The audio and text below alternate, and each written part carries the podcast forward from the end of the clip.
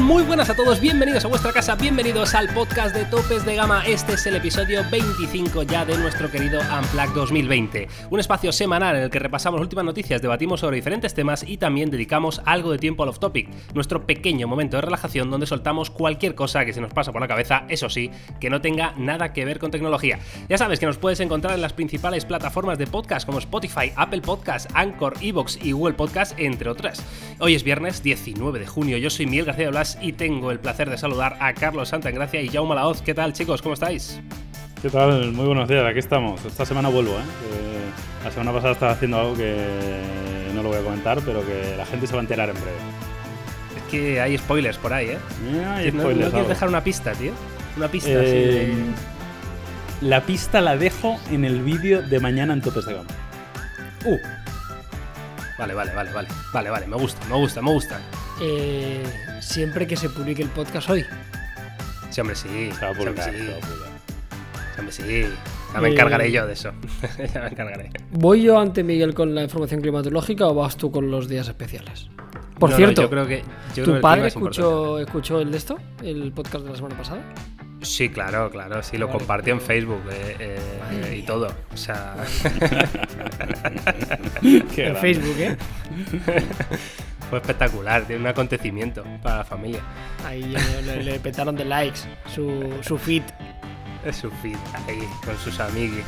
Pues oye, yo con- con- contento porque ya esto parece no, no que se acabe, ¿no? Pero ya aquí a partir de, de dos o tres días ya la nueva normalidad real total y venimos de aquí una semana bastante mala en lo que a climatología se refiere y parece que este fin de semana, la semana que viene, va a ser todo sol.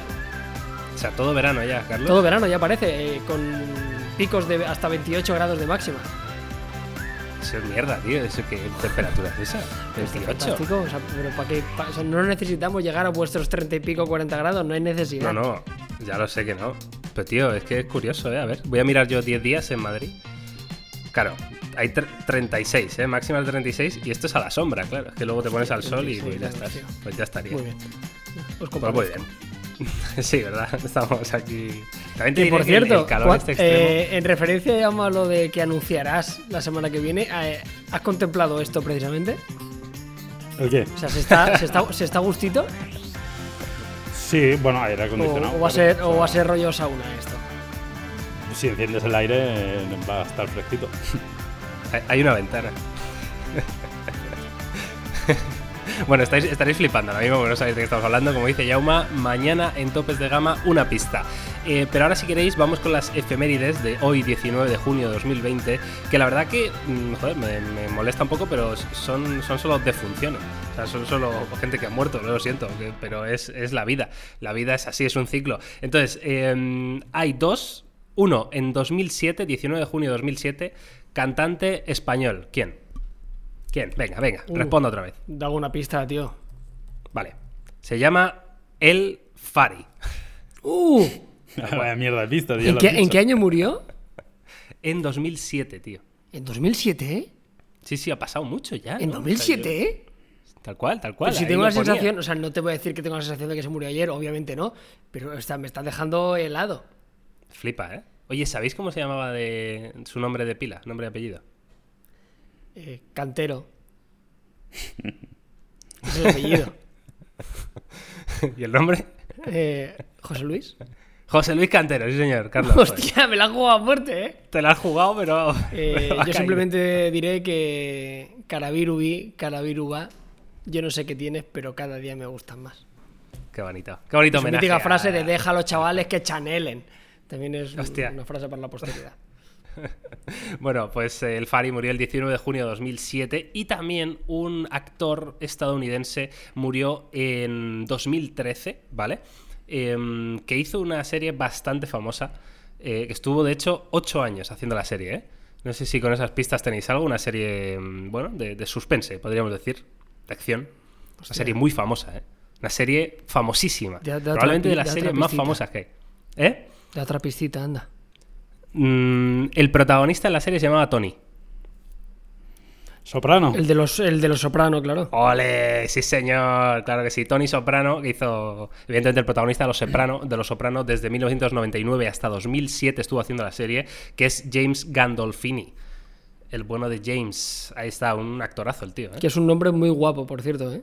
Ya ves, tío. ¿eh? ¿Cómo te llamas? James Gandolfini, está guapísimo. Toma. Si con eso no eres actor, es que no. no Claro. hay O algo sea, que la falla. familia Gandolfini, tío. O sea, ya el hijo de. O sea, James hijo Gandolfini. Mola mucho, tío. Mola muchísimo.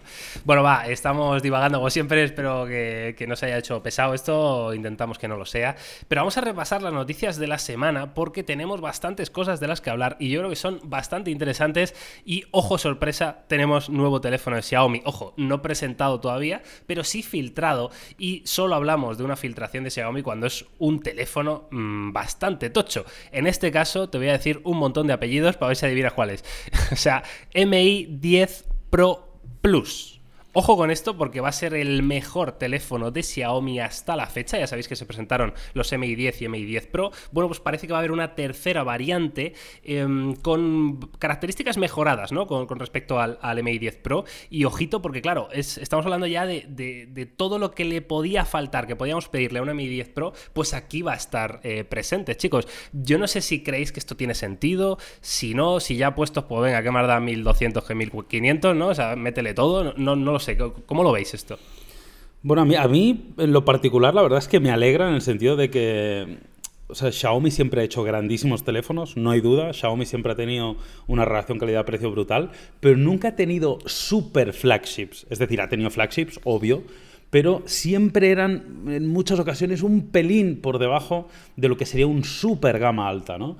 Y en este caso, la verdad que, mm, bueno, para que sepáis un poquito, en principio, eh, bueno, esta información no está confirmada, pero se supone que tendría como, como, digamos, tres pilares de mejora en la pantalla, en la carga y en la cámara, ¿no? En la pantalla sobre todo porque llegaría hasta los 120 hercios de tasa refresco, que esto ya igualaría al mejor teléfono del mercado, es decir, ya pues es la tasa refresco que tiene un Oppo Find X2 Pro, que tiene un Galaxy S20 Ultra, mejoraría la carga que llegaría a los 65 vatios, recordemos que el MI 10 normal son 50, que ya está muy bien, pero que en este caso estos 65 igualarían a lo mejor del mercado y también mejoras en la cámara, con lo cual ya sitúan a este MI 10 Pro Plus eh, en lo máximo de lo máximo. Y eso a mí particularmente me, gusta y siempre decimos un poco lo mismo, ¿no? La- la posibilidad de elección creo que es muy bueno y que cada usuario, pues oye, eh, considere si estos pequeños cambios le pueden merecer o no la pena en, en cuanto a precio. A mí sería seguramente de Android es el teléfono que más me gustaría. Tenemos por aquí el Mi 10 Pro, tuve la oportunidad de hacer un vídeo hace poquito que subimos en Instagram y, y quedé súper contento con la cámara. Además, el, el modelo que nos dejaron era como una especie de oro rosado, era un color muy particular que era súper bonito y, me parecía un auténtico telefonazo. Bueno, viene, viene, a cumplimentar lo que le faltaba, lo único lo de siempre, ¿no? Claro, ya son 1.200 euros, ya te metes en un terreno eh, jodido, en el cual tienes que luchar mm, con, con los eh, grandes de verdad, aunque no obstante realmente pulgada por pulgada y prestaciones por prestaciones no tiene absolutamente nada que envidiar a ninguno de ellos, ¿no? O sea, ya, ya ahora sí que sí, Xiaomi puede competir con el Samsung de turno, con el Apple de turno y con cualquier fabricante que, que esté por, por, por venir. Lo único que sí que me gustaría saber es de Xiaomi cuántos vende de estos, ¿no? Esto sí que me gustaría, es una información que no solemos tener. Solemos tener una visión global de la compañía a nivel de, de unidades, pero es difícil a veces, ¿no? Saber de su portafolio de productos cuáles son, en qué porcentaje venden la gama alta y, y todos sabemos que, que ellos se nutren de gama baja y gama media, pero me gustaría saber al final de año cuántos teléfonos de gama alta de Xiaomi se acaban vendiendo con la nueva política de precios. No obstante, el teléfono es un tiro, o sea, muy, muy bien. Sí, la verdad que estoy totalmente de acuerdo. ¿eh? Es, es difícil y, es- vamos, a mí me gustaría mucho, mucho saberlo. ¿eh? ¿Cu- ¿Cuántos venden de gama alta? De todas formas, deciros que este Mi 10 Pro Plus eh, está un poco enfocado, según leemos, ¿no? En, en rivalizar precisamente con Huawei, con el P40 Pro Plus, ¿no? Porque en la cámara, una de las mejoras de las que hablaba Yauma es que tendría un zoom óptico de 12 aumentos, que sería mayor incluso que el que tiene este teléfono de Huawei, que es de 10 aumentos, que ya vimos en, en- en el vídeo que hizo Carlos hace no mucho, que era un, zoom, vamos, el mejor zoom del mercado, ¿no? Entonces, parece que Xiaomi va directo, ¿no? A atacar a Huawei, quizá sea un movimiento más pensado para China que para otros países, ¿no? Quién sabe, como eh, luego hablaremos de un, de un dato curioso y vamos a analizar un poquito lo que es el mercado chino de smartphones, pero igual, igual van para ahí- por ahí los tiros, no lo sé. Yo en cualquier caso, como, como dice Carlos y como decís vosotros, el MI 10 Pro, que también tengo la suerte de tener uno aquí en, en casa para probarle cositas, que es al que le probé mi Wii 12 y tal, em, me gustó muchísimo la sensación al de, esas pequeñas cosas que hay veces que los fabricantes descuidan,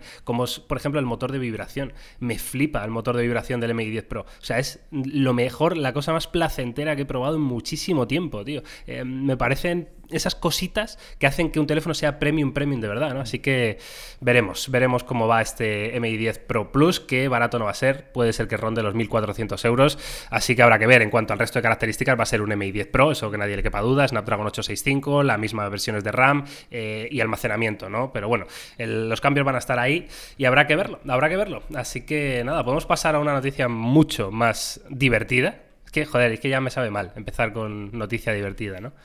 Que ya, ya empiezo faltando un poco, ¿no? Hostia, no. Vas a hablar así de HTC, Miguel.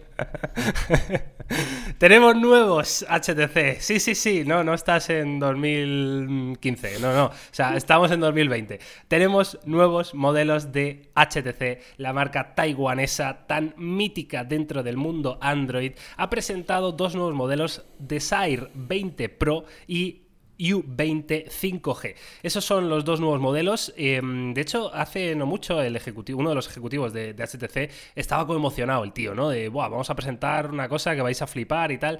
Y bueno, pues han presentado esto. Entonces, em, si queréis, vamos a ir repasando un poco. Em, primero nos metemos con el Desire 20 Pro, que sería el, gama más baja de los dos, ¿vale? Y luego analizamos el, el, que sería el gama alta de los dos, ¿vale? Entonces, eh, ¿quién quiere empezar? Desire 20 Pro, va. Venga, va, empiezo yo. Em, lo, primero que tengo que decir es que yo no tengo claro si esto va a llegar a España.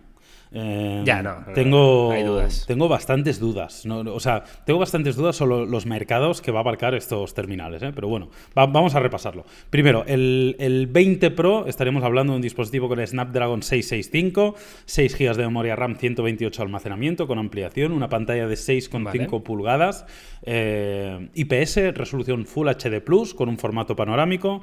Luego tendríamos para las cámaras un sensor principal de 48, un gran angular de 8, un sensor macro de 2, un sensor de profundidad de 2 megapíxeles también y una cámara frontal de 25 megapíxeles. Tendríamos mucho, amperaje, mucho amperaje de batería con 5.000 mAh, carga rápida, conectividad NFC. Bueno, como veis, este típico de manual, teléfono gama media, sí. Sí, no tiene más, ¿no? Solo le faltan los 90 Hz, punto. O sea, tiene lo que tienen todos. Siendo un HTC, quizá habría que saber el precio porque la principal diferencia que veo si es un teléfono de... Tenía que ser más barato porque a nivel estético parece bastante bonito, parece que tiene una trama trasera bastante chula, en la disposición de las cámaras, agujerito en pantalla y lo que sí que tiene es un lector de huellas en la parte trasera, ¿no? Lo que hace indicar que no creo que fuera demasiado demasiado caro, pero vamos, es un gama media absolutamente de manual. O sea, tiene todo lo que tener con la misma disposición de cámaras y, uso de sensores que tienen el 90% de los teléfonos de esa gama. Bueno, pues sí, yo también lo veo, ¿eh? es de manual total. Vamos ahora con el U20 5G, que sería el teléfono más alto de gama de los dos, lo pongo entre comillas porque en ningún, en ningún caso es un gama premium. Tenemos procesador Snapdragon 765 en este caso, con 8 de RAM y 256 GB de almacenamiento, ampliación con tarjetas micro SD. La pantalla crece, en este caso las 6,8 pulgadas, también IPS Full HD Plus, eh, con una relación de aspecto un poquito más panorámica, ¿no? El, otro es un 19 novenos, este es un 20 novenos. Eh, la configuración de cámaras, en principio parece muy similar, ¿no? Yo te diría que es hasta la misma, ¿verdad? 48 megapíxeles el sensor principal, el gran angular de 8, macro de 2, profundidad de 2 y frontal de 25, es tal cual, sí. Con la, batería igual también, 5000 mAh, con carga rápida de 18 vatios, tiene jack de auriculares, NFC, Bluetooth 5.0 y tal, y Android 10 como sistema operativo. Deciros que del primero de los dos, del, del Desire 20 Pro, no tenemos precio todavía, pero sí que ya eh, se ha anunciado el precio de este U20 5G que es un precio en concreto, lo tengo por aquí apuntado. Em, mira, 565 euros al cambio, la versión de 8 de RAM más 256 gigas. ¿Cómo lo veis esto? Bueno, bien, bien, bien, pero que me extrañaría que llegara a este precio aquí, ¿eh? sinceramente. Porque recordamos que este es un teléfono 5G, ¿eh? con el 765 eh, es un procesador 5G. A mí esto me huele que si llegara a España acabaría costando unos 700 euros fácil. Yo creo que, y más, y más siendo HTC, ¿eh? que si por algo se ha caracterizado eh, ha sido nunca por, tener unos precios muy competitivos. Eh, bueno, eh, si esta es la manera de que HTC vuelva, lo veo complicado, no porque me parezcan malos teléfonos, ni muchísimo menos. O sea, al final, a nivel de especificaciones, volvemos a repetir, es un poco más lo que ya hay en el mercado, no, no viene a aportar nada más que lo que sí que sabe hacer muy bien HTC, que es tener una capa de personalización que a mí me sigue encantando. O sea, yo me seguiría flipando eh, poder probar un HTC de gama alta porque yo era un enamorado y sigo siendo la HTC Sense y lo, echo de menos a veces, ¿no? Me, gustaría poder tener un, teléfono así y, volver a, recordar viejos feelings. Pero bueno, por lo demás, eh, como decía Jauma, yo creo que va a ser muy difícil que esto llegue a España. En España en particular hace cosa de un par de años que ya no tienen presencia ni siquiera a nivel de marketing ni a nivel de, prensa. O sea, es prácticamente casi imposible conseguir teléfonos de HTC. Por eso mucha gente que nos escucha y nos pregunta, oye Carlos, ¿por qué no habéis analizado el tal o por qué no vais a tal? Bueno, es que es muy difícil ahora de verdad conseguir estos teléfonos. Así que somos un mercado prácticamente invisible para ellos. Y bueno, veremos qué ocurre. Me encantaría que, salieran con algún teléfono de gama alta, siendo consciente que se van a vender muy pocos, pero me apetecería muchísimo ver, ver de lo que es capaz HTC, que yo vuelvo a recordar que las últimas generaciones de gama alta que pudimos probar hace un año y pico, dos años, no estaban mal. O sea, la verdad que no, era el, U12 Plus, ¿verdad? El, el U12 Plus a mí fue un teléfono que me gustó mucho, que lo de siempre, que a igualdad de precio te comprarías otro, es probable, pero era un teléfono que para el que le gustaba mucho HTC todavía tenía cierto sentido, ¿no? Para los enamorados un poquito de la marca. Una pena, vaya. No sé. Recordemos mm, que, bueno, Google se llevó gran parte de los talentos de la división móvil de HTC, o sea, eso pasó en 2018, ¿no? Entonces, pues hombre, la, gente que queda ahí eh, intentando reflotar la compañía, pues evidentemente yo creo que también van a apostar al principio por mercado más local, ¿no? Más eso, sacarlo en Taiwán y en algunas zonas de Asia, y evidentemente la forma de entrar de nuevo o de poder reengancharte tiene que ser en gama media. Em, al menos es lo que yo pienso y al menos es lo que suele hacer la mayoría de fabricantes, ¿no? O sea, Xiaomi han pasado muchos años hasta que ha sacado un teléfono tan tan premium como el Mi 10 Pro, ¿no? Que vale mil y pico euros. O han pasado, se han ido haciendo fuertes en esa gama media, consiguiendo cuota de mercado, consiguiendo eh, que la gente hable de ellos, ¿no? Bueno, pues esta es la manera, ¿no? Eh, hacer un teléfono competitivo, ¿no? En, calidad-precio. Pero claro, no sabemos si estos eh, Desire 20 Pro y, el U20 Pro van a ser así de competitivos en algunos mercados, ¿no? Veremos, a ver, es un futuro, la verdad, poco, poco esperanzador para HTC. En fin, ¿vamos con la siguiente o qué? ¿Os parece? Métele, métele. Bueno, pues que se ha filtrado el Asus ROG Phone 3, que ha dejado ver su diseño en unas fotos filtradas y en un pequeño vídeo de nada, apenas 5 mm, segundos en el que podemos ver el dispositivo tanto por la parte delantera como por la parte trasera. Em, este Asus Phone ya sabéis que es el teléfono gaming por excelencia, podríamos decir, ¿no? Porque es el teléfono que lleva absolutamente todo lo más bruto que se pueda poner en un teléfono en cuanto a especificaciones técnicas y parece ser que, bueno, ya le tocaba, ¿no? Vimos el, el ROG Phone 2 en verano de 2019, pues prácticamente estamos en verano de 2020, con lo cual ya era hora de hablar de este ROG Phone 3, que por lo que yo veo en, el diseño eh, va a ser bastante similar, ¿no? por lo menos em, no van a hacer un cambio muy, muy drástico. Sí que parece que ahora la cámara delantera, en vez de estar como em, perforada en pantalla, va a estar alojada en un marco superior, ¿no? Todo más simétrico. Y bueno, va a tener algunas mejoras que yo creo que son importantes comentar, ¿no, eh, Jauma? Sí, yo, estuve en la presentación del Rock Phone 2 el año pasado, que creo recordar que fue en, Berlín, en, en IFA. Así que, que, sí, ya más o menos nos acercamos y tiene sentido esta filtración porque un poco por timing pues tendría sentido que este terminal saliera pues más o menos como el año pasado, que recordemos que IFA de Berlín son, suele ser la primera semana de, de septiembre. ¿no?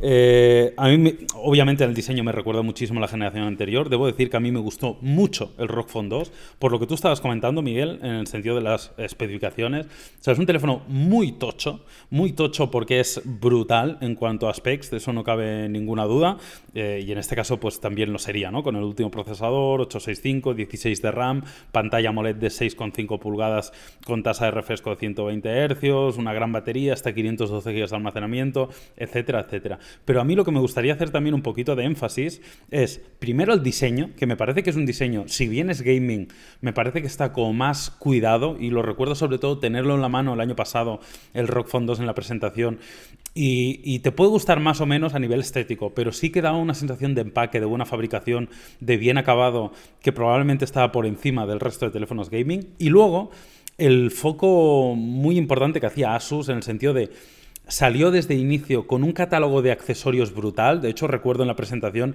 tener un dock station y jugar en una televisión, tener un mando para tener unos gatillos, tener, bueno, en fin, un, abanico de accesorios muy amplio e incluso eh, una colaboración importante ya con algunos partners de videojuegos en los cuales tenían contenido exclusivo, ¿no? Pues si tenías el Rock tenías, eh, pues te podías descargar, eh, me lo invento, ¿eh? porque hablo de memoria, pero tenías un coche específico en Asphalt, tenías un contenido descargable en tal juego, tenías, ¿sabes? En este sentido creo que iban un paso más allá, creo que lo hicieron muy bien y este Rock Phone 3 si sigue la tendencia, no solo será un teléfono a nivel de hardware espectacular, sino que además pues será probablemente el teléfono gaming mejor enfocado del, mercado o uno de ellos, seguro. Tiene muy buena pinta, a mí me gusta mucho. La verdad que hace poco hicimos un, top de los mejores teléfonos gaming y, siempre ponemos el Asus como el, el mejor exponente, ¿no? Eh, tiene, tiene todo lo que tiene que tener. La verdad que no se le puede pedir más a nivel de hardware, a nivel de diseño. También me parece mucho más bonito y mucho más elegante que el resto de sus rivales. Ahora bien, creo que es un teléfono muy caro. No porque no lo valga, sino que creo que tiene un problema gordo con su competencia. Hay teléfonos eh, que cuestan bastante menos dinero y que comparten casi todas las especificaciones, 144 Hz, doble altavoz, baterías, tecnologías de carga rápida, procesadores, tecnologías de memoria, eh, de fabricantes chinos. O sea, yo recuerdo, por ejemplo, Nubia, que está haciendo un trabajo espectacular, que es casi igual, casi todo igual, con complementos, para que es más feo. Pero a nivel de, hardware puro y duro es, idéntico. Pero vamos, el que no quiera renunciar a nada y quiera un teléfono el más top del mercado y esté dispuesto a gastarse los mil pavazos que vale, eh, se lo puede comprar con cierta tranquilidad. Tengo ganas de probarlo también para ver un poco a nivel de fotografía. Vale que no es su foco, eh, porque al final la gente que se compra un teléfono gaming entiendo que, que puede prescindir de eso.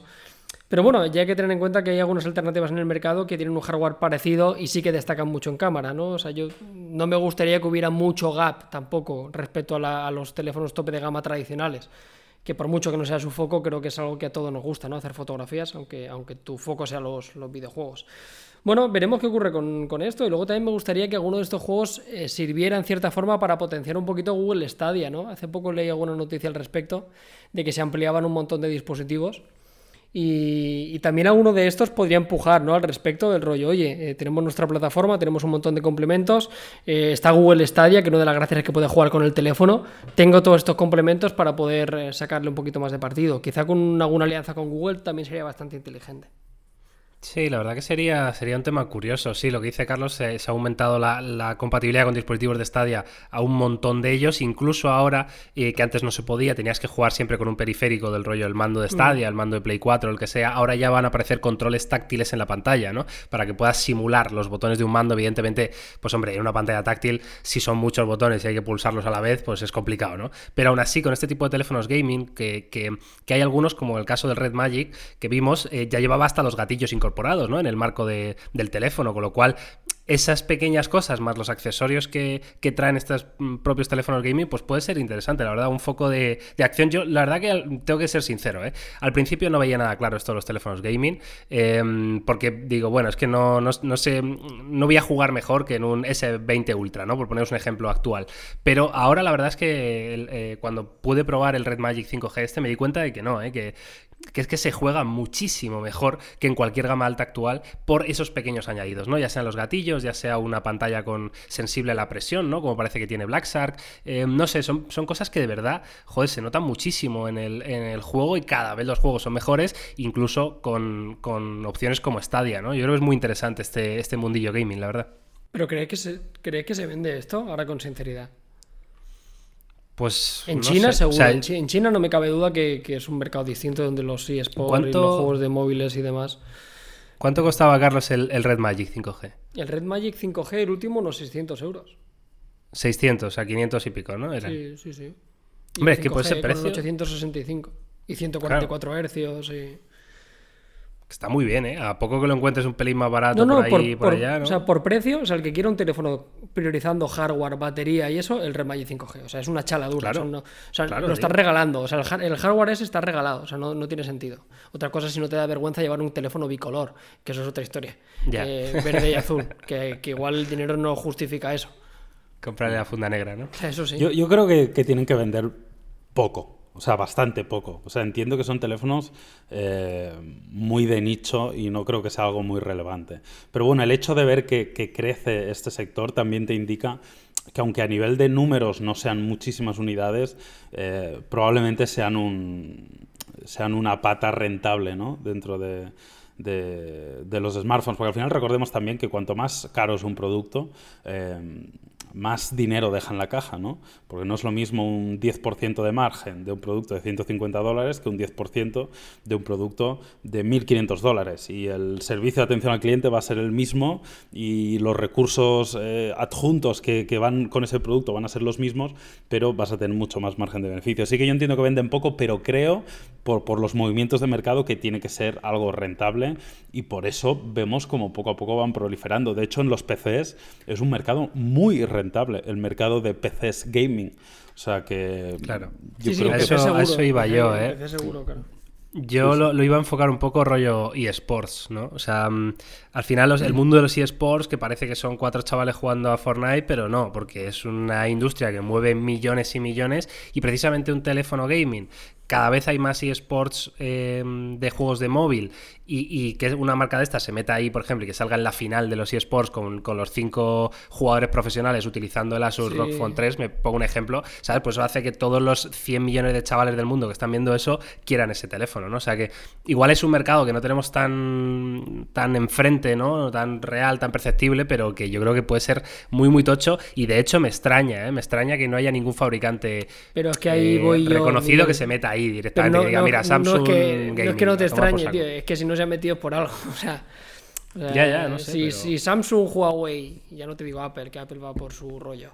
Pero si Samsung y Huawei no se han metido, eh, es que igual no se mete tanto. ¿Sabes? O sea, en el, en el momento que se meta Samsung, ¿sabes? O, se meta Huawei, ahí sí que, hostia, cuidado con esto, ¿sabes? Porque ahí realmente sí que han encontrado. En el momento que los gigantes realmente lo lo hagan. Y, molaría un montón, ¿eh? Ojo, eh, sería guapísimo. Imaginemos un Samsung eh, con sus diseños, con sus pantallas, con sus tecnologías.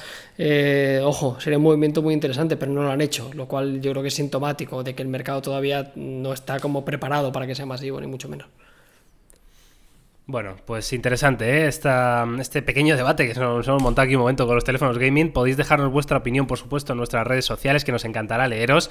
Y ahora, si queréis, vamos a hablar de otro, de otro pequeño debate o de otro, caso curioso, al menos. Y es que Huawei ha superado eh, en ventas a Samsung por primera vez en su historia. Y sí, lo ha superado ahora, es decir, en pleno veto estadounidense. Em, esto es un tema muy curioso que te estarás preguntando: ¿cómo es posible que Huawei, que llevan un año vetados por Estados Unidos sin poder usar servicios de Google, sin poder hacer un, eh, un, marketing agresivo ¿no? por este tema, pues haya superado a Samsung por primera vez en la historia. Bueno, pues sí, vamos a explicarlo si queréis con calma, vamos a hablar un poco de, de bueno, de las causas ¿no? de, de, este suceso que ha ocurrido durante este primer trimestre de 2020 y que yo creo que son muy, muy interesantes. Así que, ¿cuál de los dos quiere empezar? Va.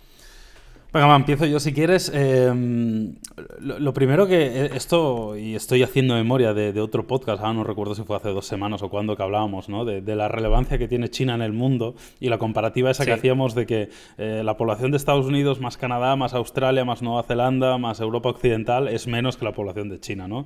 Y nos viene a, bueno, pues a, a, enseñar cuál es la realidad en muchas ocasiones. Y lo que está sucediendo, y lo que estabas comentando tú ahora, Miguel, es que Huawei ha crecido muchísimo en el mercado chino. Vemos cómo sus ventas se han, eh, se han amplificado. Recordemos que el veto de Google es poco relevante en China, porque la gente en China no utiliza los servicios de Google. Digamos que cuando vas a China te das cuenta que eso es otro mundo, ¿no? Que la aplicación que tú utilizabas para hablar ya no es esa, que la aplicación que tú utilizabas como redes sociales es otra, con lo cual para ellos no es relevante. Y lo que ha sucedido y el, el digamos, lo que estamos viendo en esta gráfica es que el mercado chino ha aumentado muchísimo la venta de Huawei, ¿no? Probablemente igual como una respuesta nacionalista del país, de decir, oye, que esto es nuestro, no nos lo toquéis, igual como una posible consecuencia, y eso no estoy seguro, a un bueno a, gente que se haya pasado de Apple a Huawei, ¿no? Que han dicho, oye, pues mira, los americanos que nos están fastidiando, pues vamos, vamos a, potenciar a, Huawei, que es una marca insignia ¿no? en, el, en el país. Y evidentemente este aumento increíble en las ventas, pues han tenido eh, como consecuencia esto, ¿no? Que haya podido superar a Samsung. También decir que es Estamos hablando de una época rara con todo lo que ha sucedido con el confinamiento. Esto evidentemente ha afectado a otros mercados. Esto evidentemente ha afectado a lo que pasaba en Europa, a lo que pasaba en Estados Unidos con el lockdown, con la gente en su casa, con las tiendas cerradas. Obviamente esto ha, desvirtuado un poco la realidad de este gráfico, pero yo creo que lo más relevante ha sido eso, que, China ha respondido que, el mercado chino es con diferencia el más relevante en, en la venta de smartphones y por eso Huawei está donde está, con lo cual eso también nos da una garantía de salud del fabricante chino que yo creo que es muy bueno para que puedan pasar esta travesía en el desierto, al menos travesía en lo que sería Europa y Estados Unidos. Sí, luego aquí al final habría que saber, cosa que también es difícil, el porcentaje de volumen de ventas que supone China respecto a Europa Occidental o Estados Unidos, que en Estados Unidos prácticamente no vendían. Yo recuerdo que Huawei estaba vetada desde hace tiempo, ¿no? Era una de esas marcas que no se vendía. Entonces, o sea, ¿qué porcentaje es Europa Occidental y qué porcentaje Latinoamérica y respecto a su total, ¿no? Que, China es una auténtica locura. Luego también hilando con el tema de, de Apple, también hay que decir algo muy obvio, que el gráfico vosotros no podéis verlo, pero en el cuarto trimestre subió Apple y ahora ha bajado y con Huawei ha pasado al revés. También hay que decir que coincide con el momento de sus lanzamientos. O sea, acaba de salir una familia nueva, han salido el P40, el P40 Pro, el P40 Lite, en gamas medias, el P40 Pro Plus, y ha coincidido con el peor trimestre de Apple, que es el, bueno, pues lógicamente, ¿no? O sea, hay el pico cuando salen los lanzamientos, llegamos a una medianía de año que la gente ya se espera a, las nuevas, a los nuevos lanzamientos y, y ya está. No sé, al final ya te digo, Huawei en China no importa, son 1.500 millones de, personas, da igual. O sea, ellos, eh, muchos de estos fabricantes vienen porque lógicamente es un mercado que les interesa, es un, es un, tipo de cliente que tiene más poder adquisitivo en muchos, en muchos casos, pero realmente somos un mercado prácticamente, no te diré residual, porque no es así, ¿no? Huawei en España tiene una presencia increíble y es uno de los mercados referentes para, para su compañía en, en Europa. Pero sí que es verdad que es que son lo que decimos siempre, que, que vienen los chinos, es que son muchos chinos. Es que realmente a estas marcas chinas no les haría casi falta salir, ¿sabes? O sea, tienen un, tienen un maldito universo en su país a nivel de, población y a nivel de, posibles ventas. Aún así es llamativo, aún así es llamativo que, que, por mucho que sea un tema de proteccionismo, un tema de decir, oye, somos chinos y esto vamos a intentar eh, hacer fuerza, que el gobierno incluso haya empujado, vete tú a saber, también es un país tan hermético que no, no tenemos casi información. Sea como sea, el gráfico es espectacular. O sea, demuestra que si hay una compañía que es posible superar este bache del tema de los servicios de, Google, es Huawei. O sea, si hay dos que pudieran, sería Samsung y Huawei cualquier otra marca en sus circunstancias ya estaría muerta. Y, dice, mucho, dice mucho de su potencia, sin duda. Totalmente de acuerdo. Para los que no estéis viendo el gráfico, el gráfico básicamente es la evolución del mercado chino desde primer trimestre 2017, ¿vale? A primer trimestre 2020. Y se puede ver como en, los primeros años, digamos hasta el, hasta el tercer trimestre 2018, pues hombre, Huawei estaba por encima de Vivo, de Oppo, de Xiaomi, de Apple, pero era, digamos, estaba todo más apretado, ¿no? Sin embargo, a partir de ese momento, que coincide casualmente, eh, bueno, coincide no, todavía estaba, estaba en proceso, ¿no? El tema del veto estadounidense, pero a partir de ahí pega un petardazo y se distancia muchísimo de sus otros rivales eh, y es muy curioso, todo esto eh, ha coincidido, como decía Yauma, con una época de confinamiento mundial en el que todos los mercados están cerrados. Eh, sin embargo, en el mes de abril, por ejemplo, en China ya precisamente se estaba saliendo, ya la mayoría de fábricas estaban, estaban activas, con lo cual el mercado estaba empezando. Y es uno de los grandes em, focos de Huawei, bueno, es el principal foco de Huawei, ¿no? Y además, a todo esto le sumas que en el mercado chino precisamente Samsung no tiene presencia o tiene una presencia súper residual que yo esto no tengo ni idea de por qué será. No sé si es una rivalidad suya rara que no les apetece entrar en China a Samsung, no lo sé, pero desde luego ni aparece en el gráfico, o sea, aparece con, por debajo de Meizu, para que os hagáis una idea. Entonces, yo no sé si todo esto, claro, ha tenido que ver, pero hace que Huawei supere a Samsung por primera vez en la historia, eh, lo cual es muy, muy curioso. No sé si alguien que nos está escuchando tendrá algún, algún dato más, ¿no? Y nos pueda, eh, no sé, arrojar un poquito de luz, ¿no? A estas incógnitas que tenemos, pero, pero no sé, es, un tema súper, súper curioso y que veremos cómo, cómo avanza, ¿no? Evidentemente todas las previsiones son, son pesimistas para Huawei en el sentido de que en el mundo, pues sí, hombre, si ahora em, están vendiendo menos, pues eh, es presumible, ¿no? Que si Estados Unidos ha alargado, recordemos, un año más el veto, pues todavía los datos vayan a ser peores, ¿no? Pero claro, con esa potencia, con ese músculo en el mercado chino, que como decimos, es súper, súper importante en el mundo, pues eh, no sé, quién sabe, ¿no? Quién sabe lo que serán capaces de hacer. Sí, yo creo que Samsung igual no tiene muy buena imagen en China por, por tema casi cultural, ¿no? Eh, Sí, ¿no? China es que claro, debe ser algo de esto, yo no me lo explico. China y Corea del Sur pues son un poco como los dos polos, ¿no? En el sentido de China un país comunista, con, con otro, otro estilo, mientras que Corea del Sur es un país, pues bueno, mucho más diferente, más parecido a, a, Estados Unidos. Es verdad que Apple sí tiene buenas ventas en China, pero claro, es que Apple es un producto muy específico y muy diferencial, ¿no? Su propio sistema operativo, su propio ecosistema, líderes durante mucho tiempo en algunas tecnologías, ahora ya no. Pero, pero sí, es, es sorprendente y al final yo creo que es el, eh, la, la, piedrecita en el zapato de Samsung, yo creo que es esa si Samsung tuviera una, Joder, es que claro, una presencia. Te estás perdiendo normal, un mercado enorme. Claro, tío. claro. Si tuviera una presencia normal, con normal me refiero pues a algo lógico dentro de lo que es el portafolio de productos y, y la calidad de los productos que, que, vende, pues yo creo que, que, evidentemente daría un salto importante, ¿no? Pero yo creo que, no, no, sé si a nivel político incluso hay aranceles, ¿no? Tal, lo desconozco, pero seguro que no cae demasiado bien Samsung en China, eso lo tengo bastante claro. Los rebeldes, ¿no? Llevan Samsung. No, no se ve casi publicidad cuando vas a China, ¿eh? O sea, si hay algo que se ve es no publicidad ve nada, de, nada. de, tecnológicas. O sea, tú vas por China y lo que más ves es, es, eso. O sea, ves que las principales son los típicos Vivo, Oppo, incluso Apple. Yo recuerdo algunos años que habían edificios empapelados de Apple con algunos lanzamientos.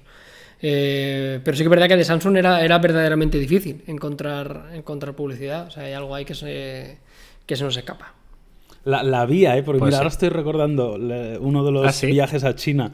La, el primer día que aterrizamos en, en Shanghái, creo que era.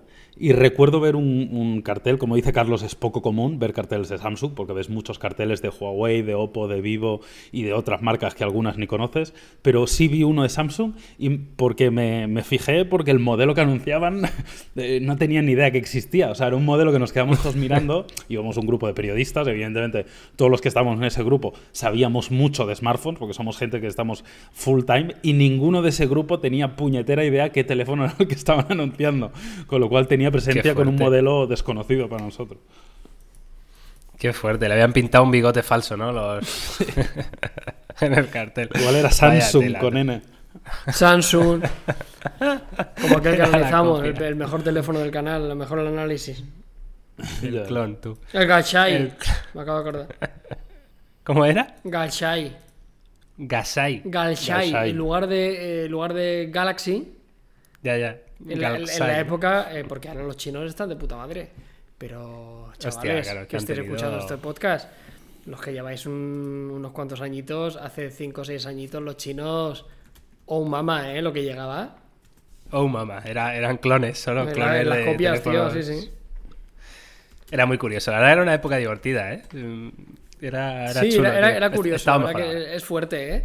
De, de, lo que han pasado, o sea, lo, lo, la capacidad de, fabricación y la calidad de productos que han sacado de lo que había lo que son ahora en, en 3-4 años es, muy asombroso. ¿eh? Bueno, os voy a contar una historia muy rápida. Me acuerdo que mi suegro en, un mercadillo en no sé dónde, no me acuerdo dónde era, en qué país, no sé si en Portugal o bueno, en fin, eh, mmm, me llama, ¿vale? Bueno, me llama a Patri y a, y a mí y me dice, oye Miguel, eh, me están vendiendo un iPhone ahora mismo, eh, así en mano, eh, por 100 pavos, ¿qué hago? Dice que es que es muy chungo y tal, eh, y que lo, tiene, que lo tiene que vender rápido. Y le digo, y le digo, ¿pero un iPhone qué iPhone? Y me dice uno que lleva dos baterías. Me viene con la segunda batería, me dice. Joder, eran, eran, todo ventajas, tío. Hostia, claro, con la batería repuesto ya, digo, digo bueno, pues. Todo digo, hecho. pues déjalo, anda, no. pues déjalo. Es increíble las es, cosas es muy buena oferta, pero déjalo, sí. Sí, sí. Qué cosas, tío. Qué cosas. En fin, eh, bueno, dejamos capítulo tecnología aparte. Eh, yo que podemos pasar al off topic. Que um, hay cositas, hay cositas de las que hablar, porque evidentemente, eh, bueno, yo no sé si tenéis vosotros preparado muchas cosas. Voy a dejar que, que hable Don Jaume Laoz, por ejemplo, que sé que se ha gastado el dinero porque le apetece. Así es. Él, él es así. Él es así. Entonces, cuéntanos, Jaume, tu experiencia, por favor. ¿Qué has hecho? Pues eh, lo que he hecho es comprar The Last of Us 2, que acaba de salir hoy al mercado. Que... ¿Ah, es hoy cuando sale? Hoy, hoy sí, sí, sí, claro, por Hostia, eso lo ayer si hubiera salido ayer, lo hubiera comprado ayer. Y si hubiese, saliese mañana, lo compraría mañana. De hecho, lo que he hecho, he hecho algo bastante curioso, que es comprar The Last of Us 1 y The Last of Us 2. Porque yo jugué en su momento a The Last of Us 1. Eh, no llegué a terminarlo y, y me duele en el alma no haberlo terminado con lo cual creo que este es el mejor momento para, para terminarlo. Lo curioso es que pensaba que yo tenía el juego comprado y he visto que no, y probablemente sea porque lo compré en su momento en PlayStation 3, porque no recordaba que The Last of Us es un juego de Play 3, mm. con lo cual es probable que lo comprara en Play 3 y por eso no lo tengo en PlayStation 4. Así que lo he vuelto a comprar, cuesta 9 euros, que me parece que es un precio eh, más que razonable eh, para, para, ese juego. Y lo que voy a hacer es, cuando tenga un rato, me voy a poner a jugar The Last of Us 1 y cuando lo termine me jugaré el 2. Lo que voy a hacer con el 1, para que sea la experiencia lo más eh, rapidita ¿no? y disfrutar solo la experiencia, me lo voy a poner en fácil, simplemente para avanzar, avanzar, avanzar, eh, vivir la historia y luego ya jugar a The Last of Us 2, que creo que es uno de los juegos digo más yo, esperados. Dime. Que digo yo, que para comprarlo digital, mm. igual te podías haber esperado a pasarte el 1 Igual te había bajado de precio, aunque fueran 5 pavos. Yo el no, A, corto plazo no. el, de Last of Us no va a tardar en bajar eso, Miguel. Va a bajar en meses, muchos meses. Sí, sobre todo porque salió remasterizado. Salió. Claro. Yo me lo pasé también en Play 3. Eh, que me arrepiento mucho y me lo volví a petar en Play 4 cuando bajé de precio eh, remasterizado. Y yo me estoy esperando. Ahora continúa y ahora os explico yo mi, mi relación con The Last of Us. La relación. Pero tú, Jauma, tienes más que comentar. No, no, no, simplemente eso. El juego no lo he jugado. Ah, pues. He visto el análisis que hizo la gente de Eurogamer. Eh, bueno, y, tengo mucho hype porque creo que es un juego muy esperado. Porque, eh, pues mira, recuerdo eh, en Roque de Eurogamer que decía que, probablemente esté entre los cinco mejores juegos de la historia. O sea, mm, tengo muchas ganas, la verdad. Carlos, tu turno. The Last of Us, ¿qué pasa? ¿Qué yo que tienes? A ver. Yo que creo que junto con Metal Gear Solid es mi juego favorito, el primero, o sea, pero con diferencia. O sea, yo, vamos, me faltó llorar con el primero, o sea, te lo juro. Fue acabar y soltar el mando y decir, pero ¿qué es esto? O sea, una barbaridad. O sea, es el único juego que me lo he pasado dos veces. O sea, nunca, nunca he rejugado un juego. Y eso lo, lo, quise jugar porque me dio mucha rabia. Cuando salió en Play 4 dije, me cago en todo. Y yo me lo juego en Play 3, ¿sabes? Y me lo volví a a pasar. Y ahora estoy en un momento que, estoy jodido porque eh, me lo voy a comprar hoy, me lo voy a poner a descargar, eh, pero no lo quiero jugar porque quiero jugarlo en una tele como Dios manda, ¿sabes? En breve vamos, voy a recibir alguna tele para poder analizar y tal y, y ya tuve que devolver una Samsung que era como muy tocha y ahora me da pena jugarla en mi tele normal, ¿sabes? Y no, no, o sea, no quiero tocarlo si no quiero tener una experiencia eh, top de verdad. Y, me va a costar muchísimo porque... ¿Tienes la, PS4 Pro o la normal? No, tengo la normal, tengo la normal. Ah, pero independientemente... Porque la Pro sí que es, te lo, es más tocho, ¿no? En 4K y todo el rollo, ¿no? Sí, sí, pero por lo menos lo que quiero es el, en el panel, en el panel que tenga. O sea, tengo una tele normal, 4K, que está guay, pero lo quiero jugar en, una televisión en condiciones, ¿no? Porque, porque sí. Y, y, estoy intentando evitar Twitter, tengo palabras bloqueadas en Twitter para que no me salga nada, no he visto ningún análisis, no he leído nada o sea, quiero mantenerme lo más eh, alejado posible, que soy consciente de que cuanto más espere va a ser más difícil, que no me coma algún spoiler o que no me coma algo. Pero, pero lo tengo muchísimas ganas, ya te digo. O sea, creo que es uno de esos juegos que merece la pena tener PlayStation casi solo por esto.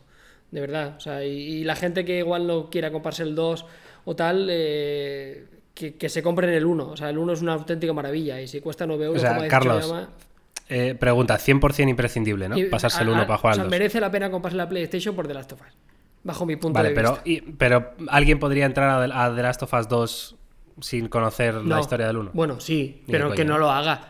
Pero que no lo haga, o sea, que no lo haga porque es que el 1 es una maravilla. O sea, el 2 dicen que es una maldita obra maestra, pero es que el 1 es, asombroso. O sea, el 1 es buenísimo. O sea, de, de, verdad que merece la pena. O sea, yo creo que es una pena porque es un juego que está muy basado en la historia.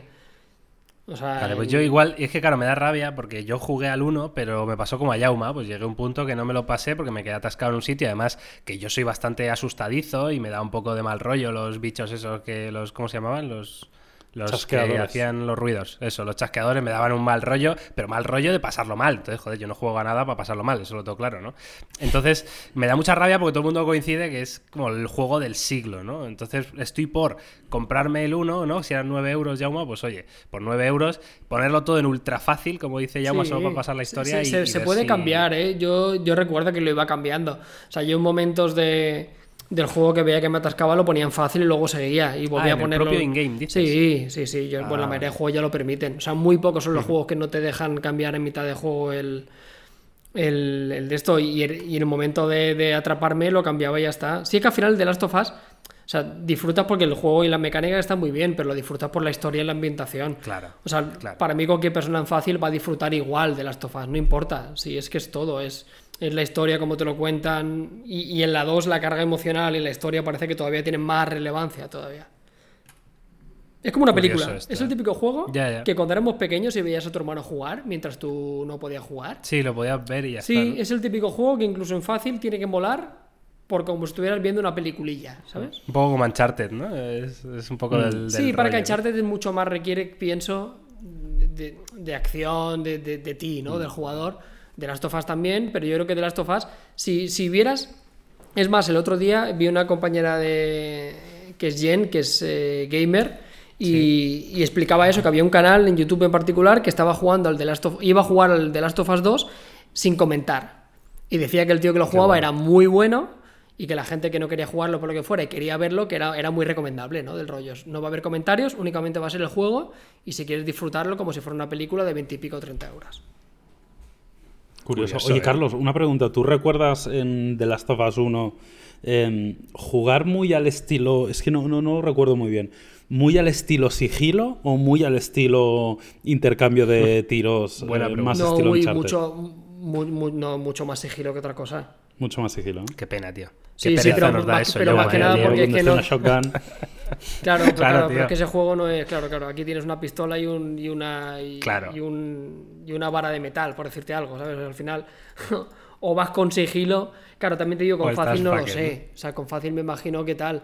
Pero yo recuerdo momentos del juego, como tú decías, Miguel, muy angustiosos de ver un pasillo. Recuerdo una escena al- en un túnel típico apocalíptico, en un túnel con autobuses de ruidos y a derecha, izquierda, 5 o 6, y tú tener que pasar por el medio y decir, bueno, es que, es que claro, o sea, o voy sin hacer ruido de ningún tipo, o es que es literalmente imposible que me lo pase. O sea. Y te genera esa tensión, por eso es tan bueno. O sea, al final acabar como agotado, ¿sabes? De decir, hostia, es que, es que no puedo moverme casi porque me va a escuchar. Muy guay, de verdad. O sea, no, no sé si voy a ser capaz de aguantarme. Eh, es una putada. Está encendiendo la Sí, PlayStation y el pip. es que es una pena porque mi tele es que, es que se ve muy mal. O sea, tengo una ventana al lado y me entran todos los reflejos del mundo. Y, y Pues, habiendo probado una televisión tope de gama recientemente, no, no estoy Ya. dispuesto a jugar eso regular. O sea, quiero jugarlo a full bien.